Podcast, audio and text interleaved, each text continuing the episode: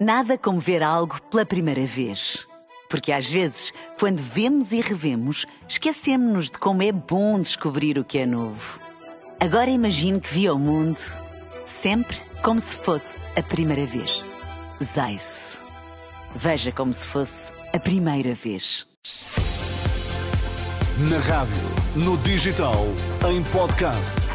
Música para sentir, informação para decidir.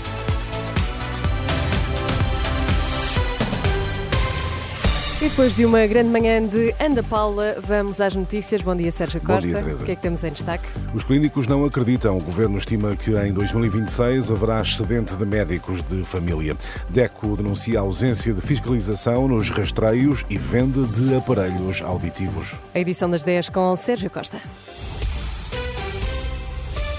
Os médicos de família duvidam das previsões do governo que aponta para um excesso de especialistas daqui a dois anos. De acordo com o Jornal Público, 2024 terá um pico de aposentações que serão compensadas nos anos seguintes com a contratação anual de jovens especialistas. Em declarações à Renascença, Nuno Jacinto contraria essa previsão. Diz que a falta de médicos só se resolve se a profissão for mais atrativa.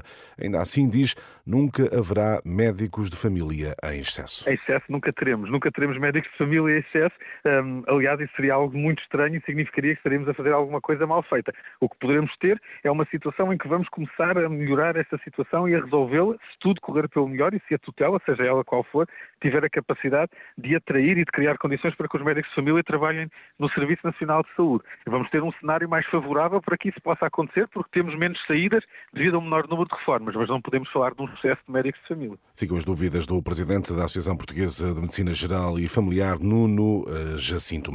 E há áreas eh, sem um único candidato a professor abaixo dos 30 anos de idade, revelação feita à Renascença por Isabel Flores, especialista em políticas de educação.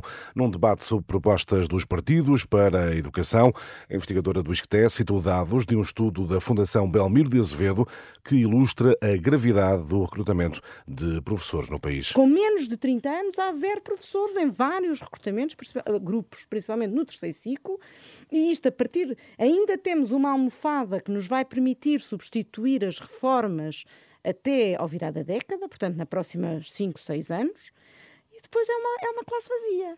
Isabel Flores, do ISCTE, informação que sai de um debate sobre educação, transmitido no canal YouTube da Renascença e disponível em rr.pt. Fraude ao IVA, com mais de 800 milhões de euros de danos estimados em Portugal. É o valor estimado pelo Governo eh, para os aumentos da função pública. Em 2023 foram abertas em Portugal 23 investigações junto da Procuradoria Europeia. O prejuízo estimado é de quase 930 milhões, sendo a fraude ao IVA responsável pela quase totalidade deste montante. Rastreios e equipamentos auditivos sem fiscalização. Denúncia feita na Renascença pela Associação de Defesa do Consumidor. A diretora de comunicação da DECO confirma que todos os anos são feitas entre 250 a 300 queixas relacionadas com aparelhos e rastreios auditivos. Rita Pinho Rodrigues alerta os consumidores para que procurem uma avaliação médica antes de encomendarem um aparelho auditivo. Aqui nós não podemos ter um polícia em cada esquina. O primeiro sítio a ir não é à loja do aparelho auditivo. O primeiro sítio a ir é ao otorrino. Aquela pessoa que o está a abordar na rua, por muito bem intencionada que esteja, por muito simpática, por muito bem vestida, por muito credível que esteja de bata branca, está a abordar para fazer negócio. Mais um alerta da DECO pela voz de Rita Pinho Rodrigues, rastreios e equipamentos auditivos sem qualquer fiscalização. As autoridades russas estão a deter pessoas que se dirigem para o funeral de Alexei Navalny, informação que está a ser avançada pelo jornal russo independente Medusa. Entre os detidos está o opositor russo Pavel Svaitchev, que foi detido juntamente com outras três pessoas que seguiam na mesma eh, viatura. E a fechar, três, a indicação de que três cassetes, estou a falar de cassetes, com gravações dos Beatles, feitas por Ringo Starr em 1966, vão a leilão em 26 de março eh, pela Omega Auctions, no noroeste de Inglaterra.